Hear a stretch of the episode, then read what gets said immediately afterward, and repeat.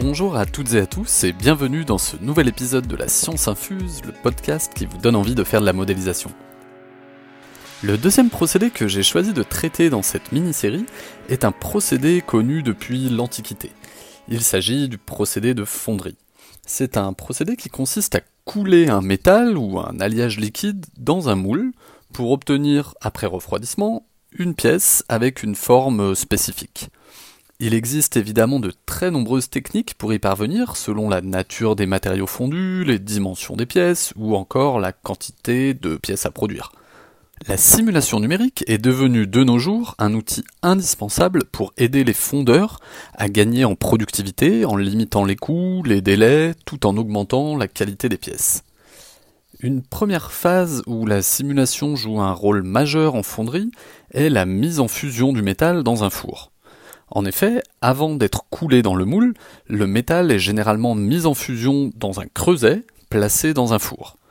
Différentes technologies de fours existent, telles que les fours résistifs ou encore les fours à induction, qui sont fréquemment utilisés par les industriels et font appel à la modélisation pour leur dimensionnement. Dimensionner un creuset, un inducteur, déterminer la fréquence de résonance du circuit électrique, prédire les échanges thermiques pour optimiser la chauffe, sont des aspects à maîtriser pour obtenir une fusion optimisée et pour lesquels la simulation apporte des réponses très précises.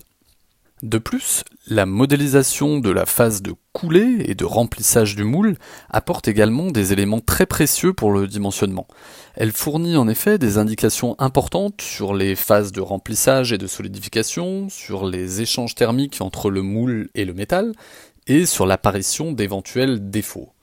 En effet, selon différents mécanismes, tels que par exemple la contraction du métal lors du refroidissement, des défauts majeurs sur la forme de la pièce ou sur son intégrité métallurgique peuvent être engendrés. Différentes solutions existent pour limiter ces défauts, telles que la modification des dimensions du moule, qui joue un rôle majeur sur les échanges thermiques, le bon positionnement des vents, qui sont de petits conduits dans lesquels le gaz présent initialement avant la coulée peut alors s'échapper, ou encore pour les couler par gravité, l'utilisation de maslots, des masses additionnelles servant à maintenir une pression sur le métal liquide pendant la coulée et à contrôler son retrait pendant le refroidissement. Ainsi, grâce au modèle numérique, de nombreux designs peuvent être simulés et testés numériquement pour déterminer le plus optimal. Le coût d'un moule pouvant être très conséquent en fonderie, il est important d'assurer un dimensionnement bon du premier coup. Tout ceci passe bien sûr par une validation du modèle numérique au préalable.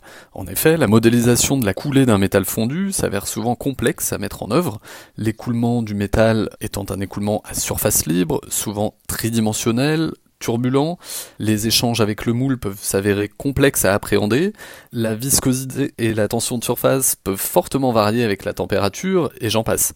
Néanmoins, avec les techniques et moyens de résolution actuels, la simulation a atteint de nos jours un niveau suffisant pour constituer un outil indispensable pour optimiser le procédé.